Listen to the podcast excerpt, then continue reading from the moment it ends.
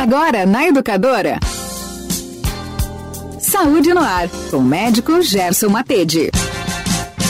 Minha gente, eu vou fazer contato com a Unimed Pleno para conversar com o médico de família, Dr. Gerson Matede, naquele nosso quadro Saúde no Ar.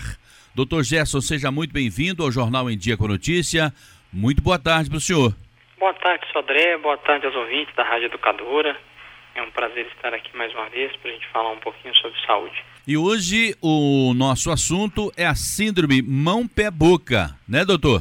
Exato, Sodré e ouvintes. Por surto em algumas escolas na região da Zona da Mata, né? Tal qual o surto de várias outras doenças virais têm ocorrido, né? Gripes, resfriados, o próprio Covid, né? Em dezembro e janeiro teve aí a, a onda da Ômicron em fevereiro.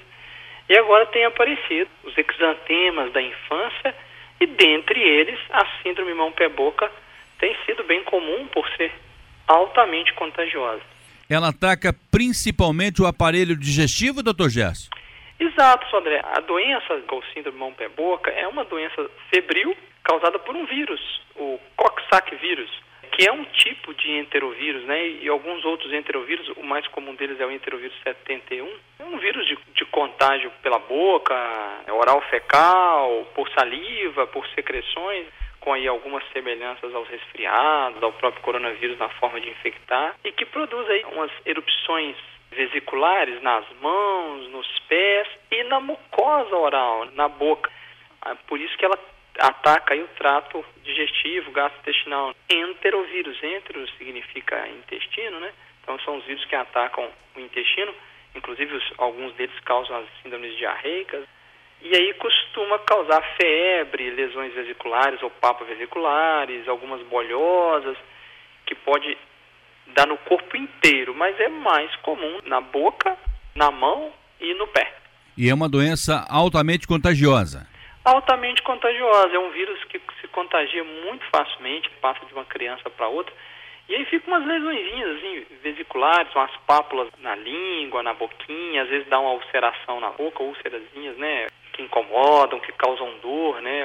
Semelhante a uma afta, dá ao redor da boca também, na pele e no pé. Esse vírus transmite muito facilmente pela saliva, pela tosse, né? Os perdigotos, é, e também pelas fezes da criança, porque, porque aí no caso das fezes pode até durar um período mais prolongado a transmissão. Em relação à transmissão por via oral, tosse, secreção, tende a ser de 5 a 10 dias, que é mais ou menos o, o período ali de evolução dele, é, e aí já reduz esse contágio, né? As criancinhas já poderiam voltar para a escola. Inclusive, que é uma das dúvidas mais comuns, né? O tempo aí de afastamento para que não transmita para outras criancinhas da escola.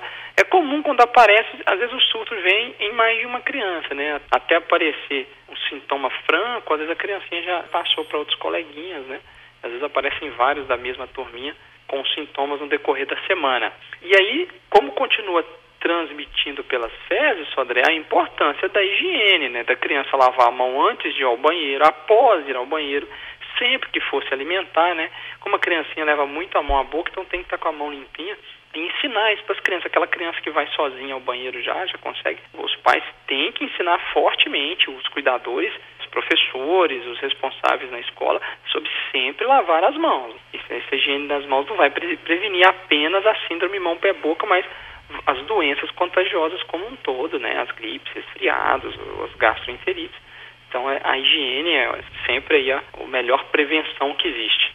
Mas parece meio redundante que eu vou perguntar aqui, mas como que começa a síndrome mão-pé-boca, doutor Gesso? Ô, Sodré, inclusive o diagnóstico dela é mais clínico e aí ela pode aparecer com um quadro febril, a criança pode abrir o quadro com febre e vinha às vezes aparecendo pródromos gripais também, faringite, dor na boca, né, recusar a comer, uma febre não muito alta necessariamente. E aí depois vem aparecendo essas vesículas, essas lesões distribuídas ao longo do corpo, mas principalmente na boca, na língua e na palma da mão. Muitas crianças vão ser oligossintomáticas, sintomas mais brandos, vão apresentar só a febre. Né? Outras vão apresentar febre com sintoma gripal. Aí vai passar como se fosse um resfriado, porque ela não teve as lesões no corpo, né? As lesões vesiculares, as lesões na pele. E aí, às vezes, vai passar até desapercebido o diagnóstico. Pode parecer na região nas nádegas do neném, na região da fralda, nos órgãos genitais, é, é muito comum aparecer também, sabe? são tipicamente benignas, né? Elas curta duração, autolimitada, é uma doença autolimitada, né? O corpo vai combater o vírus, o coxsackie vírus, né? E vai, e vai se resolver sozinho no decorrer do tempo. Então, não significa, né, não é uma coisa mais grave. Assusta os pais, né, porque vem a, febre antes das lesões, depois as lesões aparecem e aí vai aparecendo na amígdala, na faringe, na boca, na língua, as manchinhas vermelhas com as vesículas. Às vezes as vesículas são branco acinzentadas, né, no centro delas às vezes com ulcerações dolorosas, principalmente na boca. Esses são os sintomas mais comuns. Como toda criança, diante de um quadro infeccioso, diante de uma febre, ela vai dar mal-estar, redução do apetite, pode dar diarreia, é comum dar diarreia, e pode dar vômito, né? A criança pode vomitar. E muita salivação, às vezes, só, André, por dificuldade de engolir, tá com a dorzinha ali na, na cavidade oral, na língua, na mucosa da boca e tem dificuldade de engolir o alimento, a criancinha acaba não querendo engolir, salivando muito, que até a saliva incomoda para engolir. Mesmo não sendo uma doença grave, é preciso então cuidado para não desidratar a criança. Excelente, André. Colocação excelente. O grande desafio é manter a criança se hidratando e comendo, ela ter energia, para não se sentir com mal-estar e para não desidratar e para conseguir, inclusive, o corpo ter energia para combater a doença sistema de defesa ajudar a criança ali a melhorar o mais rápido possível. Né? Então, se for necessário buscar o atendimento médico, né, para as orientações. Não existe vacina ainda, né, Sodré, contra, contra o Coxsackie vírus, contra a mão pé boca. Ela regride espontaneamente, então o tratamento é muito mais sintomático, hidratação, medicamento para febre e para dor e a vigilância caso evolua para um caso mais grave, né, com a desidratação, com febre mais persistente, e aí, às vezes, vai acabar tendo que manter uma, uma vigilância médica, uma internação, mas isso é realmente bem raro. Doutor Gerson, como aliviar os sintomas da síndrome mão-pé-boca? Aí, Sodré, é com analgésicos comuns, né? Paracetamol, a, a dipirona, o ibuprofeno, aquele que, que os pais têm mais costume ou que o médico orientou, para que alivie a dor, a febre, o desconforto, manter às vezes a pele da criança hidratada é, se ela estiver tendo coceira, às vezes a gente entra com um antialérgico, né, um antistamínico ali, para que ela diminua a, o desconforto e a coceira da pele, o prurido, para a criança conseguir dormir melhor. E, mais uma vez, lembrar de tomar cuidado, não compartilhar as mamadeiras, os, os talheres e os copos, porque senão uma criança transmite para outra. As bebidas mais geladinhas, os sucos naturais, chá, água, é, são indispensáveis nesse processo para manter a hidratação, Sodré. Ingerir em pequenos goles para a criança ter mais facilidade de engolir. Os alimentos pastosos, mingau, é, gelatina, purê, aí as crianças vão gostar da, dessa, né? O sorvete, porque ele é gelado e ele tem calorias ali, e vai ajudar a criança a manter o aporte calórico diário adequado e ele anestesia, né? O gelo ele anestesia um pouco a dor, então as criancinhas aí vão vão ter uma boa desculpa para poder ganhar o sorvete dos pais e dos cuidadores. É por isso então, doutor Gerson, que aquela casa que tem mais de uma criança, quando uma adoece, normalmente as outras também adoecem, porque uma pode compartilhar a mamadeira, a chupeta da outra, né? Exatamente, só daí a criança acaba beijando uma outra, abraçando o adulto, ainda consegue segurar isso. Aí geralmente aí são são 5 a 7 dias para desaparecer os sintomas e diminuir drasticamente o contágio. Só que a criancinha, né, os irmãozinhos, eles se abraçam, se beijam, brincam juntos, conversam perto e às vezes compartilha talher, copo, prato, e aí facilita essa transmissão. Então é difícil né, manter esse isolamento entre irmãos ou entre os pais e a criança pequena que necessita do cuidado dos pais o tempo inteiro, acaba facilitando essa transmissão é uma doença majoritariamente da infância, né? Os adultos raramente vão, vão adquirir ou, ou vão ter sintomas mais proeminentes. Né, quando adquirem são sintomas mais simples, aí passa até meio desapercebido, e aí como a famosa virose, né, aquele mal-estar que ficou como o diagnóstico de uma virose, que de fato é uma virose, né, mas não define da qual foi. E nas criancinhas às vezes fica mais fácil diagnosticar, porque às vezes dá os sintomas mais característicos, de forma mais exuberante, facilita para o diagnóstico clínico. Então são as bolhas nas mãos, nos pés e na boca a principal característica dessa doença, não é, doutor? Isso, junto aí com a, a febre, costuma aparecer nos dias anteriores a aparecer as manchas. E quantos dias pode durar a síndrome mão-pé-boca? Na maioria das vezes, André, de 5 a 7 dias. Né? A febre costuma ser nos primeiros dias e depois dá as lesões que vão regredindo. Às vezes acontece de dar descamação na pele, acontece até de vir a, a cair as unhas da criança nos meses seguintes à síndrome mão-pé-boca, isso pode acontecer, cair uma unha, ou até as 20 unhas acontece. Não é tão comum, mas acontece. Os pais ficam meio preocupados assustados, mas é algo que pode acontecer não só com a síndrome mão-pé-boca, como outros exantemas virais aí da infância. Mas normalmente é limitado aí a 5 a 7 dias, se evoluir depois ali com uma infecção secundária por bactéria e aí a lesãozinha bolhosa causar pus, presença de pus, infecção, um novo quadro febril, é porque a lesão impetigou, a lesão teve uma infecção secundária por bactéria, aí nós vamos tratar com antibiótico para aquela infecção, mas isso é menos comum de acontecer. Então, o simples contato pode transmitir a doença? Exatamente, Sodré, um simples contato, como a imensa maioria dos vírus de transmissão por via oral fecal, né, ou mesmo por via respiratória, existe essa facilidade de transmitir, né, enfim, pelo contato, pelo compartilhamento de objetos. Mas tem cura, a cura é tranquila, né? É autolimitado, né? É, como 86%, 84%, 86% das afecções nas crianças até 5 anos, e a síndrome mão-pé-boca normalmente até os 5 anos, na imensa maioria dos casos, são autolimitadas.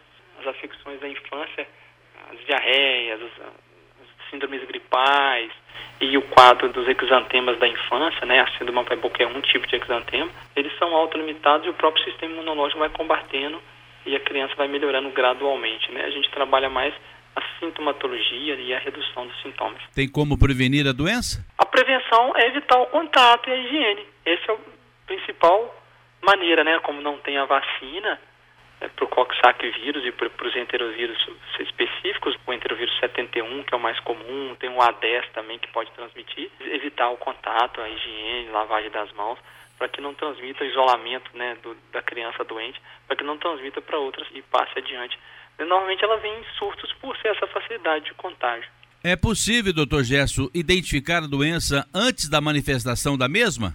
Não, é uma doença de diagnóstico clínico, né? A gente faz avaliação do quadro clínico e aí que chega ao diagnóstico. Inclusive, a gente não solicita exames específicos para poder diagnosticar, né? Assim como a maioria dos exantemas. Como são quadros autolimitados e benignos, se toda vez que tiver surto a gente fosse solicitar exames para todas as crianças que tem, seria uma sobrecarga para o sistema como um todo, né? Alguns, às vezes, nem têm acesso a sorologias específicas para diagnosticar, só a título de pesquisa, né? Mas na prática clínica comum, o diagnóstico é clínico. E como é que é o tratamento dessa doença, doutor? São sintomáticos, Sodré. Vai passar ali a medicação sintomática, hidratação, aqueles alimentos que a gente citou para facilitar, pastosos, gelados, gelatina, um sorvetinho, um purê, um, um mingauzinho.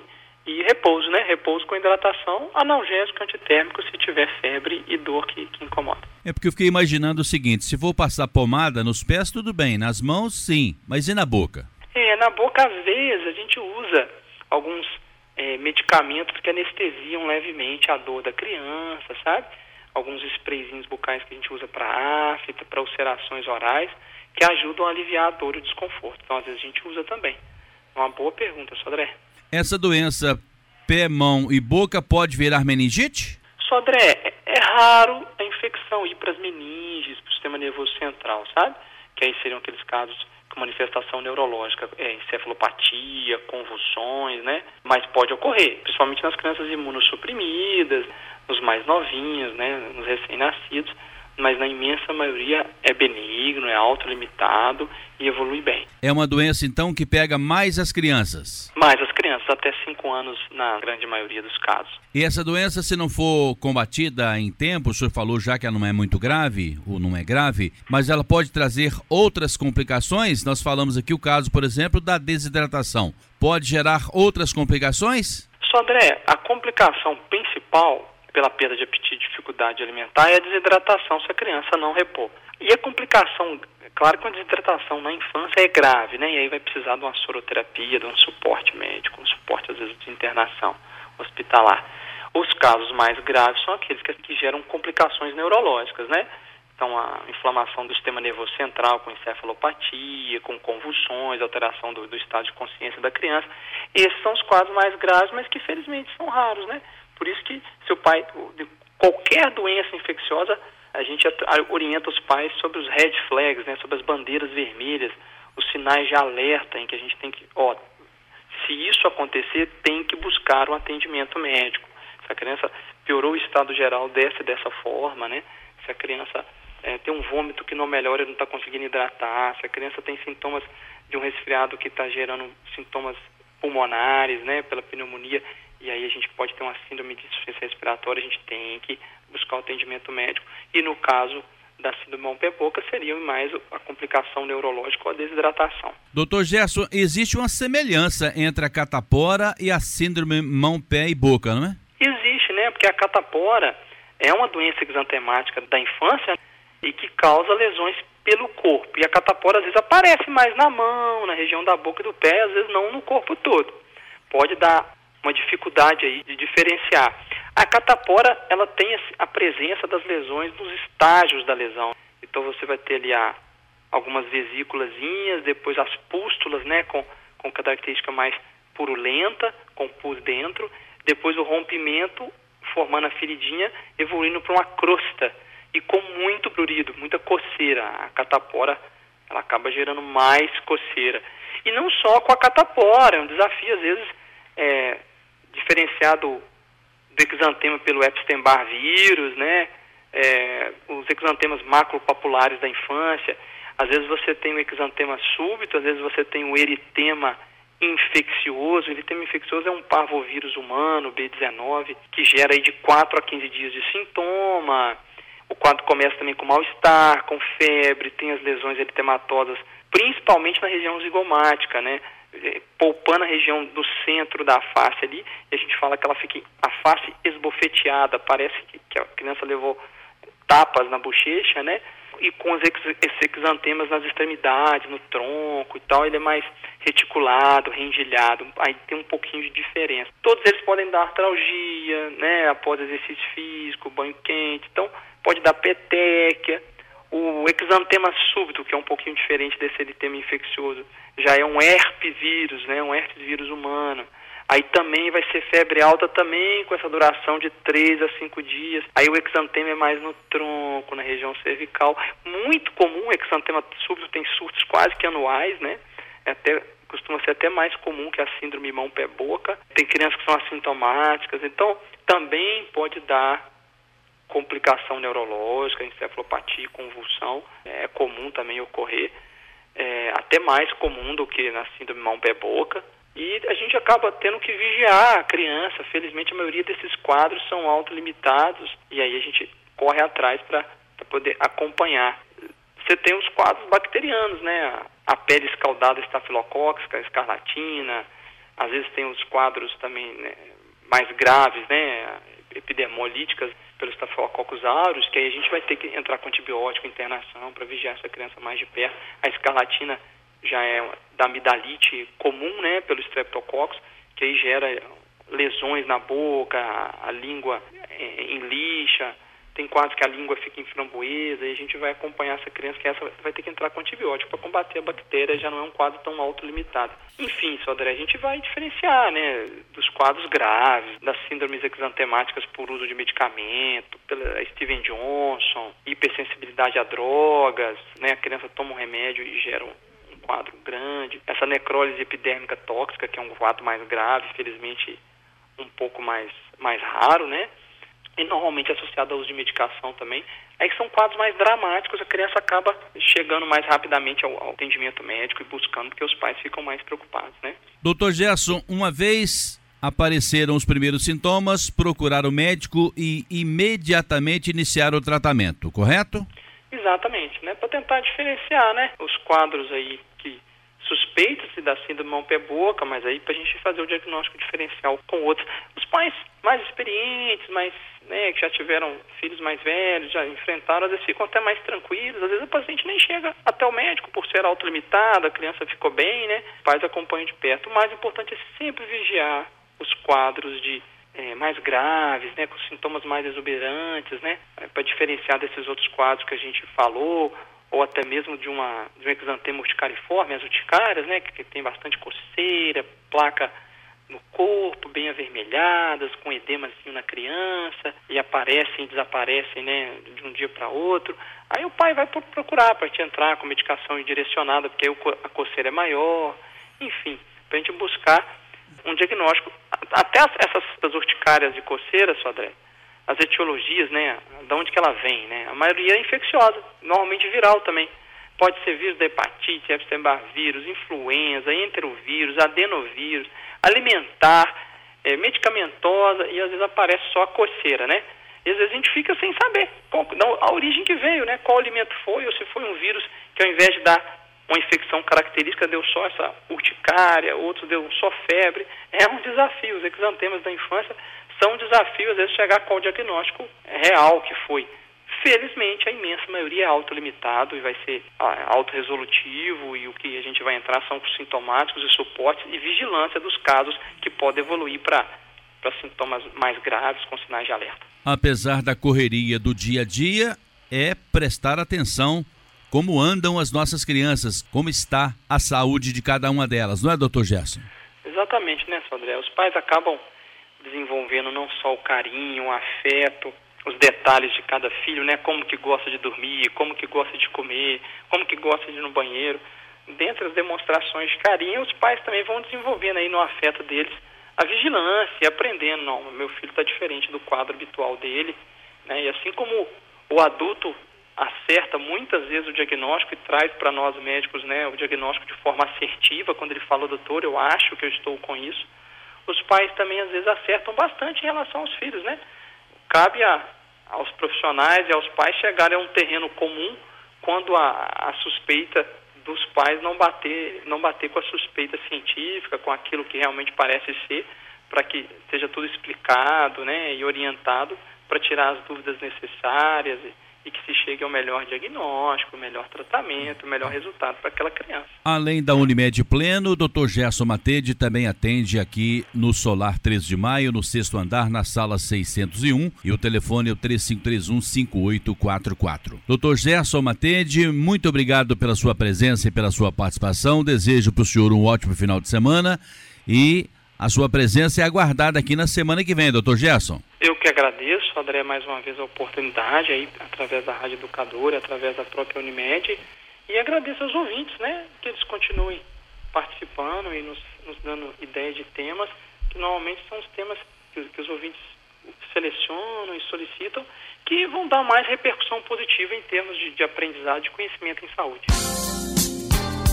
Saúde no ar, com o médico Gerson Matede.